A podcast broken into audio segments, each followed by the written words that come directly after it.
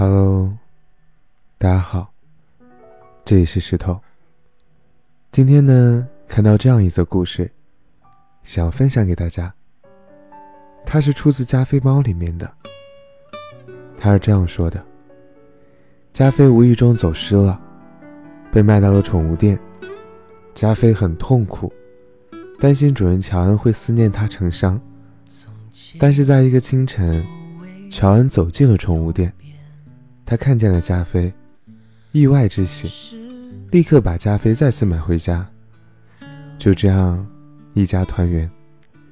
可是故事的最后，那只肥猫在日落下说了这样一句话：“他说，我永远不会去问乔恩。”那天为什么会走进宠物店？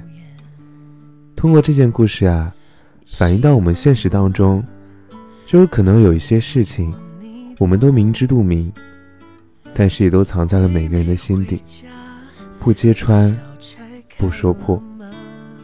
所以说，你心底是不是也有那个藏了很久很久的秘密呢？他会一直藏在心底吗？加油，素未谋面的陌生人。